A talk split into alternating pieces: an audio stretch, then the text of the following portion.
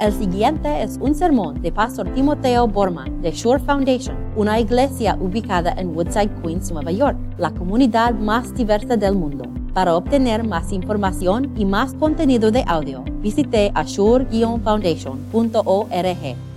El primer día de la semana, muy de la mañana, cuando todavía estaba oscuro, María Magdalena fue al sepulcro y vio que había quitado la piedra que cubría la entrada. Así que fue corriendo a ver a Simón Pedro y al, al otro discípulo a quien Jesús amaba y les dijo, se han llevado del sepulcro al Señor y no sabemos dónde lo han puesto. Pedro y el otro discípulo se dirigieron entonces al sepulcro. Ambos fueron corriendo, pero como el otro discípulo corría más a que Pedro llegó primero al sepulcro. Inclinándose se asomó y vio ahí las vendas, pero no entró. Tras él llegó Simón Pedro y entró en el sepulcro, vio ahí las vendas y el sudario que había cubierto la cabeza de Jesús. Aunque el sudario no estaba con las vendas, sino enrollado en un lugar aparte, en ese momento entró también el otro discípulo, el que había llegado primero al sepulcro, y vio y creyó. Hasta entonces no había entendido la escritura que dice Jesús tenía que resucitar. Los discípulos regresaron a su casa, pero María se quedó afuera llorando junto al sepulcro. Mientras lloraban, se inclinó para mirar dentro del sepulcro y, vio dos ángeles vestidos de blanco sentados donde había estado el cuerpo de Jesús, uno a la cabecera y, otro a los pies. ¿Por qué lloras, mujer? Le preguntaron los ángeles. Es que se, se han llevado a mi Señor y no sé dónde lo han puesto, les respondió. Apenas, apenas dijo esto, volvió la mirada y ahí vio a Jesús de pie, aunque no sabía que era él. Jesús le dijo, ¿por qué llores, mujer? ¿A quién buscas? Ella, pensando que se trataba del que cuidaba el huerto, le dijo, Señor, si usted se lo ha llevado, digan dónde lo ha puesto y yo iré por él. María le dijo a Jesús. Ella se volvió y exclamó, Rabone, que en arameo significa maestro, suéltame porque todavía no he vuelto al Padre. Ve más bien a mis hermanos y diles, vuelvo a mi Padre que es Padre de, de ustedes, a mi Dios que es Dios de ustedes. María Magdalena fue a darles la noticia a los discípulos. He visto al Señor, exclamaba, y les contaba lo que él le había dicho. Este es el Evangelio de nuestro Señor. Pueden sentarse.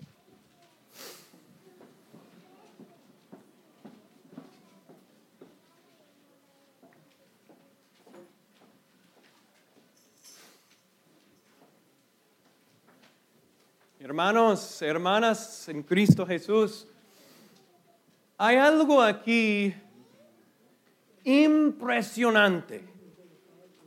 Hay algo aquí sorprendente. Y no estoy hablando sobre los ángeles, de verdad no estoy hablando sobre los ángeles, aunque ellos están ahí en la tumba brillando con su ropa blanca y sus ojos divinos, porque hay algo más todavía supernatural que los ángeles. Y tampoco no estoy hablando, no estoy hablando sobre el Jesús resucitado. Y ahora yo sé que suena un poco, poquito extraño, pero la, la verdad es, es esto. Consideran que los ángeles no fueron sorprendidos por la resurrección de Jesús. Ellos llegaron ahí para anunciar la verdad. Y, y para Jesús tampoco fue la resurrección una sorpresa. No es que como Ecuador los tricolores están jugando contra Bolivia y, y de pronto Ecuador metió un golazo, pero en tiempo extra. Y ahí están los tricolores y ahí están diciendo, wow, hemos ganado una sorpresa bien grande. Jesús no estaba hablando así. Él andaba como que fue un día normal, como que había tomado un cafecito ahí después de resucitarse y compartió este mensaje. Les había dicho que iba a hacerlo. Entonces, ni los ángeles, ni Jesús resucitado es la cosa más impresionante aquí en esta lectura. ¿Saben lo que es la cosa más impresionante? Más sorprendente. Las lágrimas de María. Las lágrimas persistentes, las lágrimas incrédulas de María. Porque parece, parece aquí en esta lectura que nada y nadie podía romper a través de este velo de lágrimas. Los ángeles, los ángeles no pudieron hacerlo. Los ángeles, cuando María se inclina, se dobla para entrar a la tumba, ahí están. Y normalmente cuando una persona está viendo un ángel, un ser celestial, se sorprenda y, se cae, ¿no, es cierto? Por algunos minutos por lo menos no pueden hablar, pero cuando María Magdalena vio a estos dos seres que viven en el cielo, quienes ojos brillan con fuego, ¿qué pasa? Ellos les le pregunta una, pregunta a María y, dicen, pues, ¿por qué estás llorando? Y ella como que no se, se da cuenta que está hablando con ángeles, entonces ahí está, ahí está con una respuesta inmediatamente, ok, ¿quieres saber por qué estoy llorando? Les voy a decir, mi Señor está muerto y alguien se lo ha llevado. ¿Qué pasó con María? ¿Qué pasó que es que la gloria de los ángeles no entró su cabeza? ¿No, ¿No, se dio cuenta que está hablando con dos seres celestiales en un cementerio? Que esta situación es bien extraña. Es por eso que yo digo, estas lágrimas son bien persistentes, pero no es solamente los ángeles. Ahora le toca a Jesús, le toca a Jesús abrir sus, abrir sus ojos, romper. Es el velo de las lágrimas. Entonces, esto es lo que Jesús hace, se presenta a ella. Ahora, Tomás, quien dudó, lo conocemos bien, ¿right? Tomás, quien dudó la resurrección de Jesús, pidió una sola cosa, ver los huecos en las manos de Jesús y en sus pies, tener la oportunidad de ver a Jesús. María está recibiendo esta bendición. Jesús está ahí con sus huecos en sus manos, en sus pies. Pero todavía la presencia de Dios no ha, roto el velo de las lágrimas. Es por eso que yo digo, estas lágrimas de María Magdalena son bien persistentes, ¿no es cierto? Son bien incrédulas, porque al ver los ángeles, la tumba vacía y el Jesús resucitado todavía no cree todavía sus ojos no están abiertos. Hermanos, estamos aquí hoy Y Dios nos presenta un acontecimiento, un hecho histórico. Termina en la siguiente oración. En el tercer día, Jesús resucitó. Eso es lo que confesamos todos los domingos. Y fue verificado y personas han dado su testimonio que han visto con sus propios, propios ojos la salvación que Cristo nos ha dado. Y la verdad es que están aquí para escuchar esta verdad hoy. No, no están sorprendidos, ¿no es cierto? Que Cristo es resucitado no es una sorpresa para nadie aquí. Y eso es lo que yo pensé. Pero lo que es sorprendente para nosotros es la persistencia de lágrimas. Hace dos semanas, este es lo que me, pasó, hace dos semanas llegó la carta de oferta para la escuela pública de mi hija Brooke. Todos, eso es lo que pasó en toda Nueva York. Todos los padres que están aplicando para kindergarten, para, para middle school y también high school, recibieron, recibieron sus tarjetas de oferta.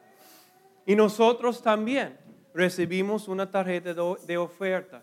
Y fue para nosotros una situación de lágrimas. Porque la misma escuela donde Taylor existe ahora, está aprendiendo español ahí. Entonces para nosotros es, es una escuela bien importante. Brooke no fue aceptada.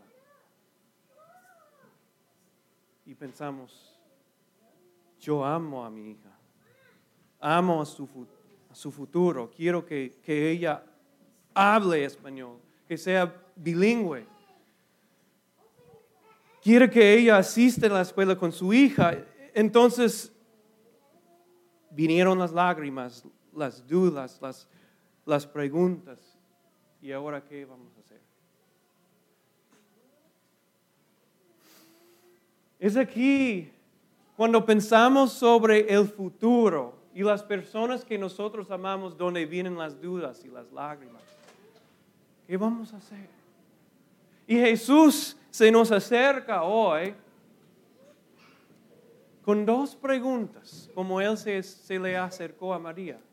Y le preguntó a María en nuestra lectura, María, ¿por qué estás llorando? Y fue una pregunta gozosa, una, una pregunta que debería haber dirigido a María a la verdad que, oh, wow, no hay ninguna razón para llorar. Pero todavía no se había despertado. Luego Jesús con otra pregunta, y María, ¿quién buscas? Una pregunta para expandir nuestra fe, una pregunta para expandir y profundizar nuestras expectativas para el Mesías de Dios. ¿Buscas a Jesús? María, buscas a, a Jesús quien te encontró con ni cinco, ni seis, sino siete demonios en tu cuerpo. Buscas a Jesús quien expulsó estos siete demonios como si fueran conejitos de Pascua. Tan fácil fue para él. María, buscas a Jesús quien camina sobre el agua. Buscas a Jesús quien ha alimentado a los cinco mil. Buscas a, Jesús quien fue crucificado en la cruz para todo el mundo. Buscas a Jesús el resucitado. Y fue preguntas para profundizar su fe, pero todavía no está escuchando. No estés, está escuchando, todavía está llorando. Entonces llegó el momento para Jesús para finalmente romper las dudas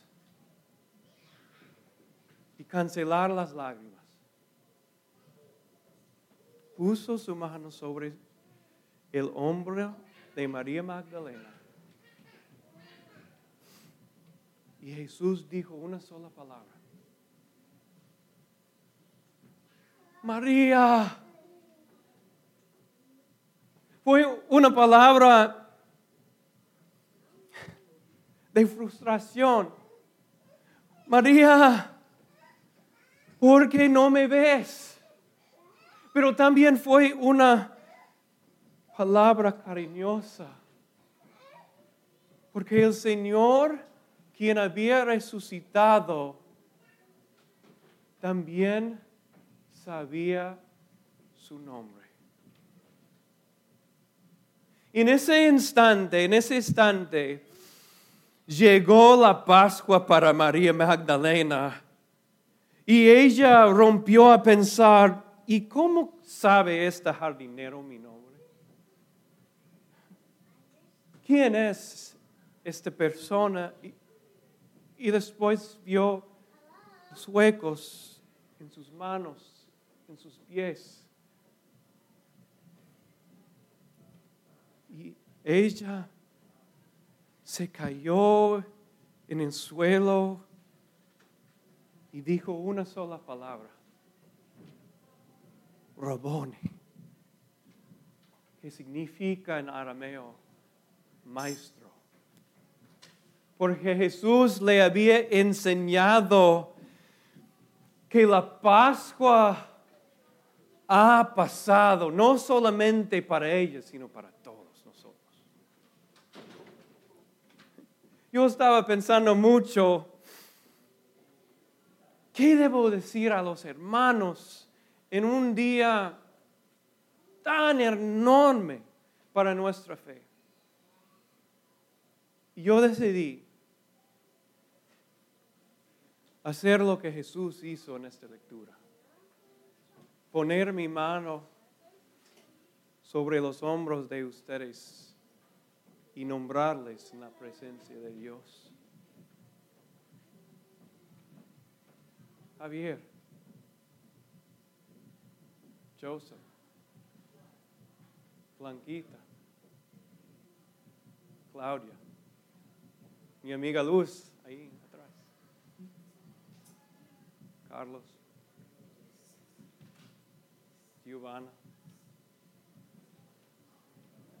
Iglesia de Dios.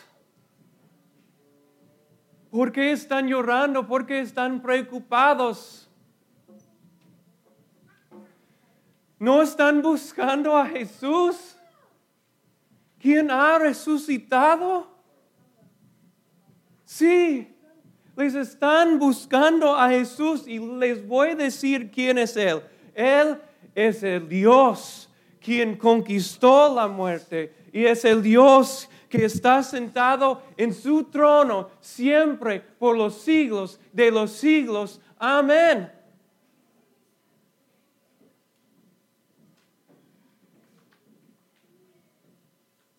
¿Qué han llegado? ¿Qué ha acompañado ustedes hoy? ¿Quién traído a la casa del Señor? ¿Qué preocupaciones? ¿Qué miedo?